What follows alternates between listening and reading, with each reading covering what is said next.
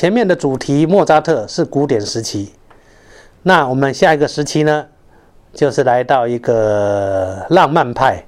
他虽然身处于后期浪漫时期，但是他音乐其实是追追随着古典时期，那就是布拉姆斯。啊，布拉姆斯这个很特殊的就是说，在浪漫派里面呢，能够有着这样古典的所谓的结构性的完美追求者，那布拉姆斯就是第一位喽。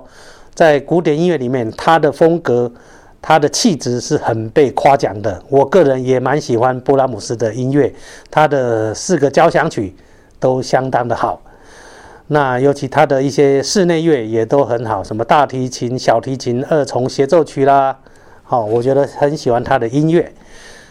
那为什么提到他呢？因为玩爵士的人也把布拉姆斯的这一首匈牙利舞曲把它融进来。其实匈牙利舞曲在布拉姆斯里面算是最大众化的曲子。